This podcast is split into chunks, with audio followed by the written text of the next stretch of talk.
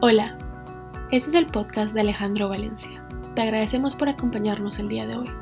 La palabra de Dios y el Espíritu Santo transformaron la vida de Alejandro y a través de este podcast espera que otras personas conozcan a Dios. Nuevamente, gracias por acompañarnos y esperamos que disfrutes la charla.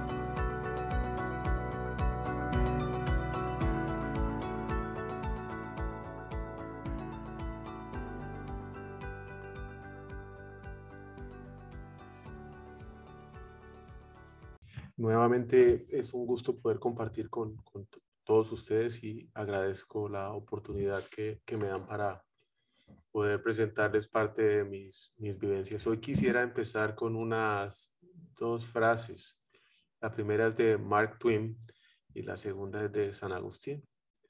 Mark Twain decía, no sabes lo que quieres, pero lo deseas tanto que casi podrías morirte. Y me sentí muy identificado con, con esa frase, especialmente cuando leí la de San Agustín. Nos has hecho para ti, Señor, y nuestro corazón está inquieto hasta que reposa en ti. Y creo que la primera es una pregunta donde la segunda lo responde. Y después encuentro una definición para lo que significa qué es un corazón y tal vez no es biológica, pero para mí es algo que puedo reconocer en mi corazón y en mi vida. Y la respuesta es que es un vacío profundo que solo Dios puede llenar. Porque debajo de todo ese corazón, debajo de todos nuestros anhelos, existe ese deseo profundo por Dios. Y conozco muy bien lo que es vivir con un corazón inquieto, buscando, deseando, anhelando algo, como dice Mark Twain, que no sabía qué era, pero me quería morir por tenerlo. Y claro, la referencia que tenía en esa época y hace algunos años era la comparación. Tenía muy bien ojos, los ojos bien puestos en y bien abiertos mirando alrededor, que era lo que hacía la gente, que eran los que hacían mis, mis amigos y mis enemigos, qué hacían los demás, qué tenían los demás, qué se ponían los demás y llegué así a definir lo que para mí fue éxito. Trabajé duro, muy duro por lograrlo. Lo que sí yo nunca vi en ellos fue lo que yo terminé sintiendo y experimentando en mi interior por perseguir como un loco algo que nunca iba a ser suficiente y que quería morirme, pero no sabía qué era lo que andaba buscando. Llegué a tener tres, tres cosas eh, en mi interior que por más que yo buscara en el exterior, nunca tuve cómo saciarlas. Llegué a estar hambriento y a poder, a pesar de poder tener acceso al supermercado sin mayores limitaciones y solo por la misericordia de Dios y compartir en buenos restaurantes y en varias partes del mundo. Y una vez había terminado la comida o dejaba el mercado en la casa, yo seguía hambriento sin conocer esa razón. Yo seguía sintiendo esa hambre, esa necesidad de, de, de llenarla. Llegué a estar ciego porque a pesar de poder ver, y óigame esta, daba gracias a Dios por no ser como ellos. Hágame usted el grandísimo favor. Como los demás que no pasaban por el filtro que yo tenía. Conocía poco de Dios y con ese poco conocimiento, casi ninguno, andaba juzgando a todo el mundo. No veía más allá de mis narices. Andaba ciego con ese orgullo y esa arrogancia. Llegué a estar desnudo y eso sí que me compraba los jeans de marca, las camisas de marca, los últimos Nikes o cualquier prenda de, ropa que se pudiera desear o que tuviera el amigo. Iba y la compraba. Pero cuando miraba dentro de mí, no quería que nadie viera lo que yo tenía dentro. Me daba pena, me sentía completamente desnudo. Y aquí traemos un versículo de Eclesiastés 3 y 11. He visto la tarea que Dios le ha dado a sus hijos, a los hijos de los hombres, para que se, en ella se ocupen. Y muchos nos perdamos, como me pasó a mí. Él ha hecho todo lo apropiado a su tiempo. Tanto ha puesto la eternidad en sus corazones. Sin embargo, mire, escuche esto. El hombre no descubre la obra que Dios ha hecho desde el principio hasta el final.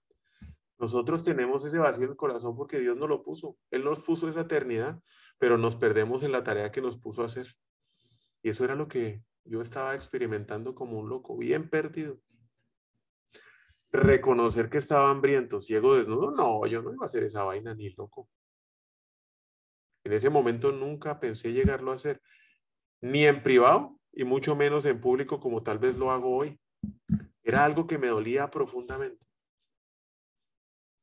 Porque me daba cuenta que a pesar de tener y hacer lo que el mundo me decía que debía hacer, primero haga dinero, busque toda la riqueza material. Y en eso me enfrasqué muchos años. Segundo, en cómo me veo, qué tan fit estoy, cómo es mi salud física. Durante mis últimos 10 años me concentré en eso.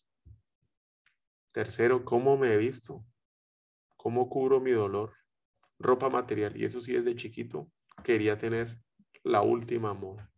La sensación de vacío en mi interior crecía. Tenía más, crecía más. La inquietud era más grande y nada saciaba o nada llenaba ese vacío cuando lo buscaba en la riqueza material, en la salud física o en la ropa material. Nada lo llenaba. Y seguía en esa carrera loca buscando sin saber qué era lo que quería, que era ese algo que intensamente mi corazón deseaba y que sabía que me podía morir por lograrlo. Y seguía haciendo la tarea. Romanos 2, 3, 4 nos dice, ¿piensas entonces, entonces que vas a escapar al juicio de Dios? Tú que juzgas a los otros y sin embargo haces los mismos que ellos. Y ahí estaba yo bien ciego juzgando a todos los demás, pero andaba en las mismas. ¿No ves que desprecias las riquezas de la bondad de Dios? Y era donde me morí. Las riquezas de la bondad de Dios. Y yo buscando en el mundo esas riquezas. Las riquezas de su tolerancia y de su paciencia. Al no reconocer su bondad que quiere llevarte a la... No, no, yo andaba buscando. Romanos 3:10, y así está escrito, no hay un solo justo, ni siquiera uno, pero yo me la creía. Y no fue sino hasta que efectivamente me morí. Y suena fuerte decirlo, pero sí, me morí. Fue una muerte lenta, fue una muerte dolorosa, llena de pruebas y circunstancias difíciles de enfrentar, muchas de ellas consecuencia de mis acciones y decisiones del pasado, que en ese momento ya ni me acordaba que lo había hecho. Fue un proceso larguísimo. Hoy ahorita estábamos recordándolo. Llevo tres años que para mí ha sido largo. Sí. Y que hoy aún continúa. Y lo que es más importante, cada mañana que yo me levanto, tomo la decisión de volverme a morir. Así como lo oye. Abro el ojo y en lo primero que quiero pensar es, me quiero morir. Y en ese instante tomo esa decisión, me voy a morir a ese viejo hombre que está dentro de mí, que se quede muerto y que no se levante conmigo. Esa es una decisión muy difícil de llegar a tomar. Romanos 3, 22, 24. Esta justicia de Dios llega mediante la fe en Cristo a todos los que creen. De hecho, no hay distinción pues todos han pecado y están privados de la gloria de Dios, pero por su gracia son justificados gratuitamente mediante la redención de Cristo Jesús en la cruz. Romanos 5.1. Así que Dios nos aprobó gracias a la fe. Y ahora por medio de nuestro Señor Jesucristo hay paz dentro de nosotros, entre Dios y nosotros. Y eso solo pasa cuando uno muere a esos deseos, cuando uno muere a ese hombre que quiere todas esas pasiones. Cuando uno entiende que, que fue lo que más me costó entender, era que yo tenía que tomar una decisión. A pesar de ser alguien al que le gusta tomar muchas decisiones y definir todos los temas y todos los días no sé cuántas decisiones tomaré, no solo por mi negocio, sino por un montón de actividades adicionales, esa decisión no sabía, es más, me hacía loco. Mejor ni la tomo. Dios es todopoderoso y tiene llaves para abrir cualquier puerta, incluso la puerta de su corazón y de mi corazón. Pero Él lo que hace es que Él toca la puerta. La puerta de su corazón, la puerta de mi corazón. Y se queda quieto. Y espera. Con todo el poder que tiene, porque la puede tumbar. Tiene la llave para abrirla. Porque el único que puede abrir esa puerta de su corazón es usted. Nadie lo va a hacer por usted. Dios tampoco. El único que le puede abrir la puerta a Dios es usted. Y es que para salir de esa ceguera, esa hambre y esa desnudez espiritual, tengo que morir a lo material. Cuando tomo la decisión de abrirle la puerta a Dios y permitir que Jesucristo sea el que entre a orar en mi corazón, Él empieza a trabajar a mí, en mí.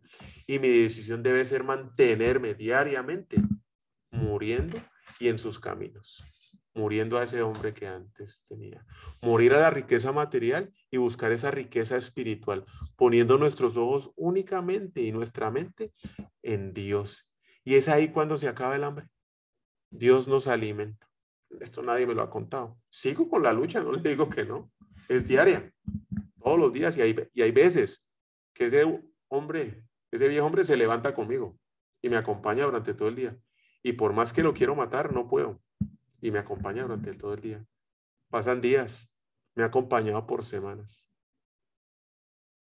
Buscar la salud espiritual y no conformarnos únicamente con la salud física, porque dejamos de vernos a nosotros mismos, estar ciegos y juzgar a los demás y empezamos a caminar con humildad, viendo con amor a todos y a cada una de las personas que nos rodean.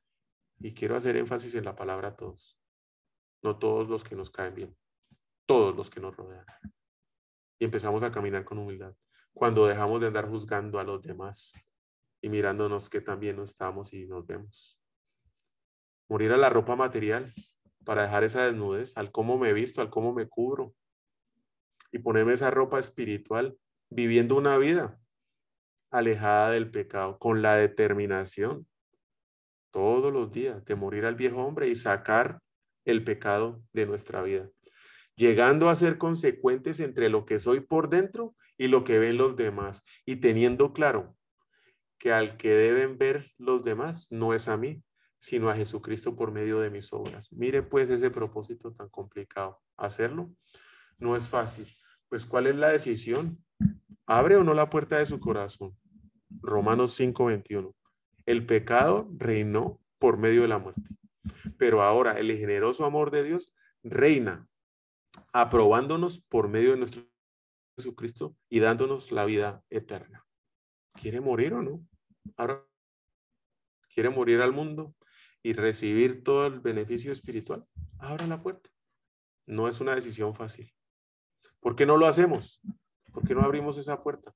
Yo creo que pasé por todas esas etapas. La primera fue estar mal informado. No tenía ni idea quién era Dios, menos Jesucristo, y mucho menos quién era el Espíritu Santo. Ni cómo obraba, ni qué quería Dios, ni qué hacía Jesucristo, y cómo operaba el Espíritu Santo en mí. Y aquí viene una historia en Hechos de los apóstoles 19, 1 y 2, y mientras Apolos estaba en la ciudad de Corinto, Pablo visitó algunos de los lugares camino a la ciudad de Éfeso. Allí Pablo se encontró con algunos seguidores de, del Señor, seguidores, gente que ya conocía, no a Dios, sino también a Jesucristo. Y les preguntó, ¿cuándo ustedes creyeron, recibieron el Espíritu Santo? Los seguidores le dijeron, nosotros ni siquiera hemos oído del Espíritu Santo. ¿Quién es ese man? ¿Cuántos de nosotros hoy no estamos así? Creyendo que conocemos a Dios, creyendo que conocemos el Espíritu Santo, planificamos un viaje, nos tenemos el destino bien organizado, hotel, la ropa de playa, las gafas de sol, el bronceador, llegamos al aeropuerto, creemos que sabemos viajar porque lo hemos hecho en bus y camioneta, como dicen en, en Guatemala. Hemos verificado con amigos y familiares el destino donde vamos pasaportes listos, pasamos migración, listos, todos sentados en las sillas de los aviones. Sí, fue la que nos tocó, la A. Es nítido, estamos re bien. Además, no vamos solos, ¿no? Invitamos a nuestra esposa, a nuestro esposo, a nuestros hijos, a los amigos de los hijos, a la tía que cae mal. Traemos hasta la suegra en ese viaje. Hasta la suegra vienen. Nos siguen. Pilas, porque aquí a todos nos siguen. Mirando por la ventana bien con esos ojos, así con la boca abierta. Uy, qué paisajes tan hermosos. Justo es diciembre. Con esos amaneceres y esos atardeceres y esos cielos despejados que no se ve ni una nube y ese sol brillando. Y terminamos eh, aterrizando en Toronto, Canadá. Hágame el favor el frío. ¿Dónde está la playa? ¿Y el calor? Llegamos a otro lado, no llegamos solo, sino trajimos 20 personas detrás. Nos quedamos con lo que nos dicen las personas. Y además lo creemos como verdades absolutas. No pensamos con quienes nos enseñan ni lo que nos enseñan. Total, si ellos están equivocados, ni siquiera lo ponemos en duda. Nos atamos completamente sin importar lo que nos digan nuestros papás, maestros, amigos. La verdad es que somos perezosos, porque es muchísimo más fácil dejarse guiar y requiere el mínimo esfuerzo. Muchos de nosotros estamos acostumbrados a eso. Y a la larga, total, puedo pensar y hacer lo que yo quiera. Alguien me está llevando allá. Ellos saben para dónde voy saben para dónde llego. ¿Qué pasa cuando usted llegue a tocar la puerta a Dios y le dice, todo lo que usted hizo no era? Fuera. Hágame el grandísimo favor. Pero si detrás viene mi esposa, detrás vienen mis hijos, ¿qué le puedo decir, hermano? Usted marcó el paso. Como se dice en buen español, la A. Pero, pero, no, pero nada. Aquí ya no hay nada que hacer. Vaya a chupar frío. ¿No traje ropa? De malas. Y mis hijos, de malas. Dejamos que sean otros los que definen nuestro destino, nuestro camino. No nos tomamos el trabajo de siquiera validar abriendo la Biblia, revisar, preguntar. Yo sigo creyendo lo que estos digan diciendo. Por años estuve en esa etapa. Eso nos pasa a todos, por años. Sé que Jesús tocó más de una vez la puerta de mi corazón. Y yo le decía vos, aquí no es estás mal. Seguí para la otra casa, aquí no. No sé para dónde, ya, yo ya sé para dónde me llevan, no te necesito. Más de una vez. Segunda condición por la que muchas veces no queremos abrir la puerta. Estamos informados, conocemos, pero somos apáticos. Y por ahí anduve muchísimos años. Desde el 2004 como hasta el 2018, sí, sí, 14 años. Sin pasión, sin pasión por Dios. Total, ya soy salvo. Ya me recibieron. Jesucristo ya me perdonó. Sigo haciendo lo que se me da la regalada gana. Con pecados o sin pecados voy para el cielo. No tengo ninguna pasión por Dios. Es más, quiero seguir haciendo lo que quiero, persiguiendo la riqueza material, preocupado de cómo me veo y de lo que me pongo, poniendo eso sí muchísima atención a ver qué piensan los demás Tal vez esos años fueron los que... Y en esa época podríamos sobrevivir sin pasión. Pero dígame usted hoy, y hago énfasis porque sobreviví sin pasión por Dios, sin ese deseo de buscarlo. Quedaba satisfecho con llegar al cielo y ser perdonado. Aceptaba lo que tenía y con lo que vivía. 14 años. Me perdí por muchos años porque yo creía que lo que tenía era todo lo que Dios me podía ofrecer. Me perdí por muchos años de lo que Dios me podía dar. Porque Dios nos da mucho más de lo que nosotros podemos llegar a imaginar. Pero yo creo que eso no es lo más grave. Creo personalmente que el mundo en el que vivimos hoy, sin pasión por Dios, es muy difícil sobrellevar el COVID, el cáncer, la escasez económica, el país diferente y lo que vendrá mañana, si hay trabajo o no hay trabajo, la aflicción y las dudas. Sin esa pasión por Dios, en estos momentos y en el mundo en que vivimos, sobrevivir se hace casi imposible sin tener esa pasión por Dios constante, manteniéndonos apáticos, no vamos a sobrevivir. En este tiempo necesitamos estar 100% comprometidos con Dios solo para sobrevivir. Tres, por miedo, pensando que Dios me va a pedir algo que va a poner mi vida en peligro. Santiago 1, 7 y 8. Si eres así, miedoso, incapaz de tomar una decisión e indeciso en todo lo que haces, no debes pensar que recibirás nada del Señor. Maceta. No creo que haya mucho más que decir sobre ese tema. El único que vino a hacer daño es Satanás. Cuando el ladrón llega, llega y se dedica a robar, matar y destruir. Por el contrario, yo Dice Jesús, he venido para que ustedes tengan vida y para que la vivan plenamente. Muchos de nosotros hemos escuchado este versículo, Juan 10, 10. Algo que nos debe hacer pensar sin importar cuál sea la circunstancia que hoy estemos. y que nos encontremos porque de los 15 que estamos hoy aquí conectados, eh, creo que todos tenemos situaciones y circunstancias diferentes. Unas difíciles, otras agobiantes y otras que podrán decirse, no, pues yo estoy bien, no tengo ningún problema.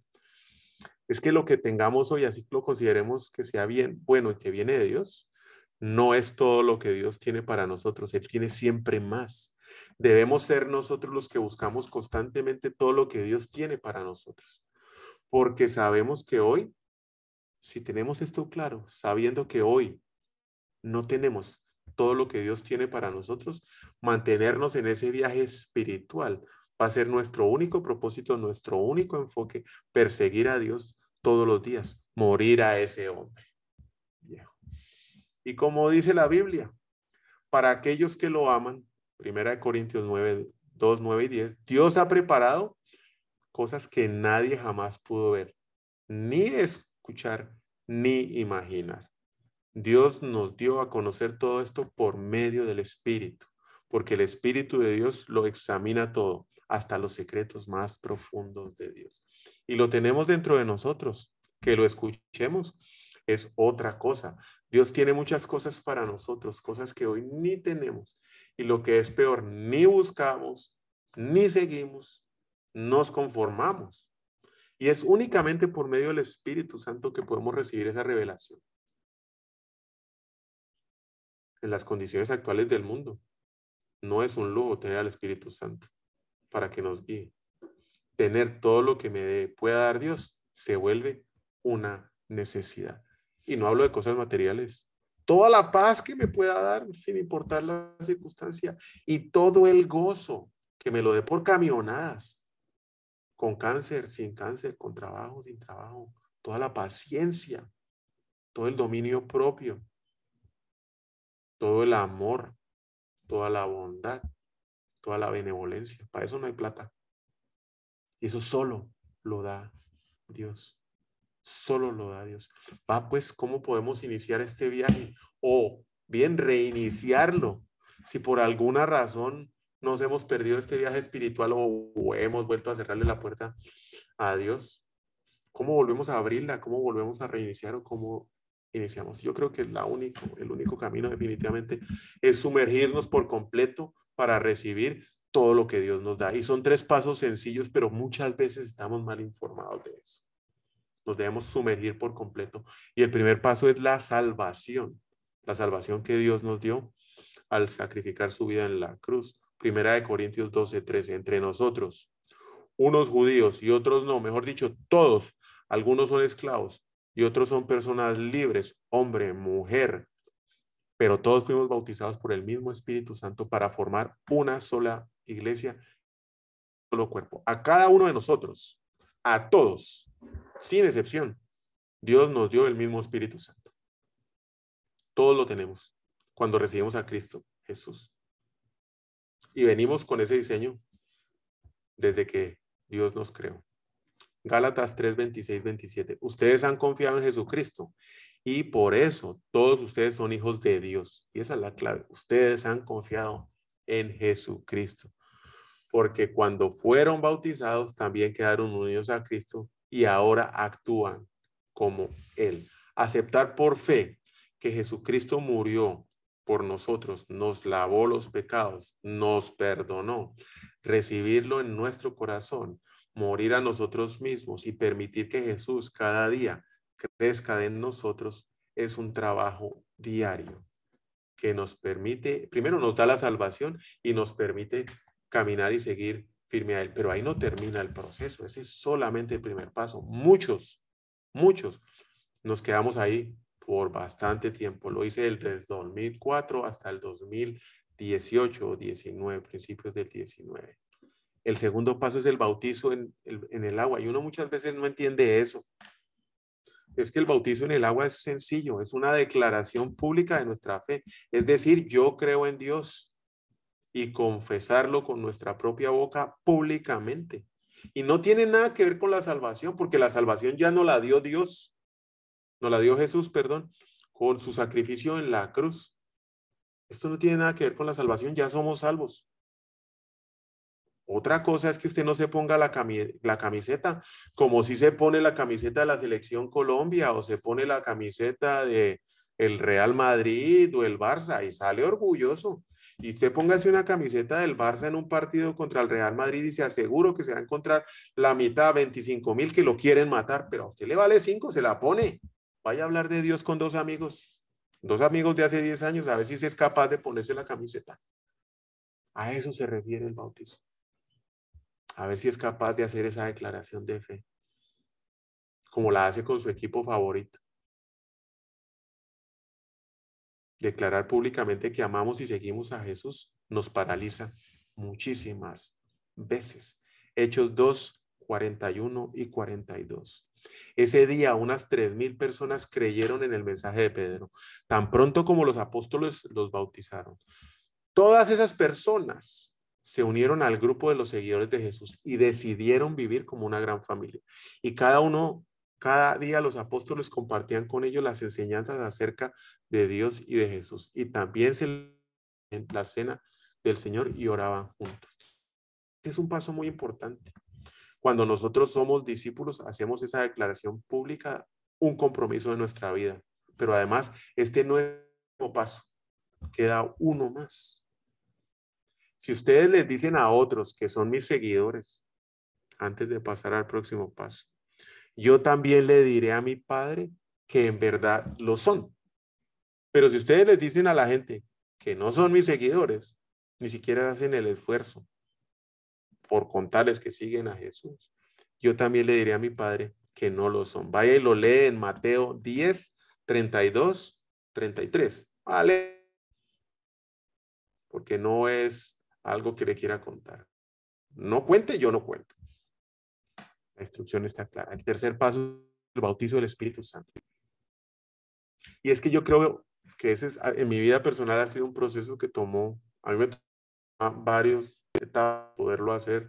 Primero fue la salvación, 14 años después en el agua, seis o siete meses después recibí el bautismo del, Espíritu Santo. Dios puede hacerlo con usted de la forma que a él le parezca, que debe ser para usted. En la salvación le puede dar el Espíritu Santo o en el bautizo, pero que hay que pasar por los tres, debe ser así. Y en el momento cuando recibimos al Espíritu Santo, ese es el momento cuando estamos empoderados para poder recibir de Dios todo lo que Dios tiene para nosotros, siempre y cuando nos dejemos guiar, porque ahí es otro, esa es otra historia. Esa es otra historia también de larga, ¿sí? Y el Hechos 8.5 dice, fue la ciudad de Samaria. Y allí se puso a, hablar acerca de Jesús, el Mesías. Felipe era uno de los siete ayudantes de la iglesia. Los apóstoles están en Jerusalén.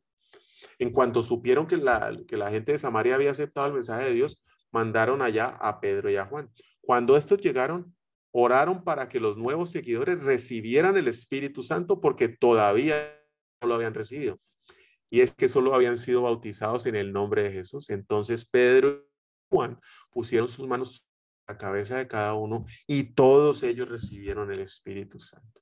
A mí nadie me puso manos en la cabeza. Yo fui, recibí el Espíritu Santo en la ducha y de rodillas. Primera para cerrar este tema y cerrar la conversación de Primera de Juan 5, 7, 8. Son tres los que nos enseñan que esto es verdad. El Espíritu de Dios, el agua del bautismo y la sangre que Jesús derramó al morir en la cruz. Y los tres dicen lo mismo. La sangre de Jesús es la salvación. El agua, el bautismo es nuestra declaración pública de lo que creemos y en dónde está puesta nuestra fe. Y el Espíritu de Dios es quien nos empodera y nos habilita para recibir todo lo que Dios tiene para nosotros. Y esto es algo que pudo experimentar eh, Ezequiel. Cuando Ezequiel estaba, se le acercó un ángel y el hombre le dirigió a este, dijo, mire pues, tengo una cuerda, tomó una cuerda y midió 500 metros. Cuando me ordenó cruzar, el hombre le ordenó a Ezequiel cruzar la corriente, el agua me llegaba a los tobillos. Enseguida midió otros 500 metros y nuevamente me ordenó cruzar la corriente y a esta vez el agua me llegaba a las rodillas. Midió otros 500 metros y otra vez me hizo cruzar la corriente. Para entonces el agua me llegaba a la cintura. Midió 500 metros más y la corriente ya era un río hondo que no podía cruzar a pie. La única manera era dejándose llevar por el río. Entonces el hombre preguntó, ¿te fijaste bien en esto? Yo les pregunto, ¿se fijaron bien en esto? En la primera medida tomó una cuerda y midió 500 metros. Luego le ordenó cruzar la corriente, el agua le llegaba a los tobillos. La salvación. Hasta los tobillos hemos llegado con nuestra relación con Dios cuando nos quedamos con la salvación. Enseguida me dio otros metros y nuevamente me ordenó cruzar la corriente y el agua me llegaba a las rodillas. El hombre me dio 500 metros más, me hizo cruzar la corriente para que entonces el agua me llegara a la cintura. El bautizo. Ese es el bautizo. Y ahí yo puedo testificar ante los demás. Pero ahí no termina midió 500 metros más y la corriente ya era un río muy hondo que no pude cruzar a pie. La única manera de cruzar era nadando. Entonces el hombre me preguntó, ¿te fijaste bien en esto? Recibí al Espíritu Santo y ahora es Él el que controla mi vida y que me lleva por el río, el río de Dios que me alimenta. Sumérjase en ese río, lo invito a sumergirse de cabeza en el río de Dios. Vamos a terminar orando. Carolina, no sé si nos quiere ayudar con la oración final, por favor. Sí, bueno, le damos gracias al Señor por esta palabra maravillosa, porque hoy nuevamente el Señor nos invita a que nos acerquemos a Él más, que yo sé que cada uno está en un momento de relación con Dios distinto, pero hoy, Señor, te invitamos, Señor, a que, a que nos ayudes a dejarnos llevar por esa corriente de tu Espíritu Santo a que si no hemos hecho alguno de estos pasos, Señor, de recibirte en nuestro corazón, de bautizarnos, de, dejar nuestra vida flotar en tus brazos sin miedo, con confianza. Hoy queremos decirte, Señor, que, queremos entregarte todo lo que somos, queremos eh, eh, cambiar el rumbo de nuestro vuelo, tal vez si hemos llegado a Canadá, a ese lugar frío, inesperado, llevando bronceador, Señor. Que hoy podamos retomar ese camino a ese lugar eh, caliente que es tu paz, ese lugar de, de amor, ese lugar de cariño, ese lugar de, eh, de dar pasos correctos de tu mano, Señor. Queremos montarnos en ese avión contigo. Y no solamente nosotros, Señor, sino todos los que nos siguen, nuestros amigos, nuestra familia, nuestros hijos. No queremos ir solos, Señor, porque sabemos que hay mucha gente detrás de nuestros pasos, Señor. Corrige hoy, Señor, este viaje, corrige hoy el camino, Señor. Y cada uno de ustedes propóngase en su corazón dejarse llevar. Propóngase buscar al Señor cada día, propóngase leer, hacer de la Biblia ese libro maravilloso que todos los días podemos abrir y podemos encontrar el corazón de Dios, podemos encontrar la guía de Dios, los pasos que tenemos que dar. Señor, ayúdanos, Señor, danos tu Espíritu Santo de Dios a cada uno de los que estamos aquí conectados, Señor, para que tú seas quien nos guíe, quien nos hable, quien nos corrija, quien nos perdone, que nos ayude, Señor, a llevar este camino y este viaje contigo, Señor. En el nombre de Jesús te damos gracias, Padre Santo. Amén. Gracias. Un fuerte abrazo. Les deseo una excelente noche para mañana con Pau, el día de gracias, de acción de adiós. Ah, eh, sí. Pues claro, es un, día, es, es, un día muy especial, pero creo que lo debemos celebrar todos los días de nuestra vida. Y la mejor manera de dar gracias es levantar y matando al hombre viejo que vive en nosotros. Les deseo una excelente noche. Dios los bendiga. Muchísimas gracias. Adiós, buenas noches. Gracias. Buenas noches a todos.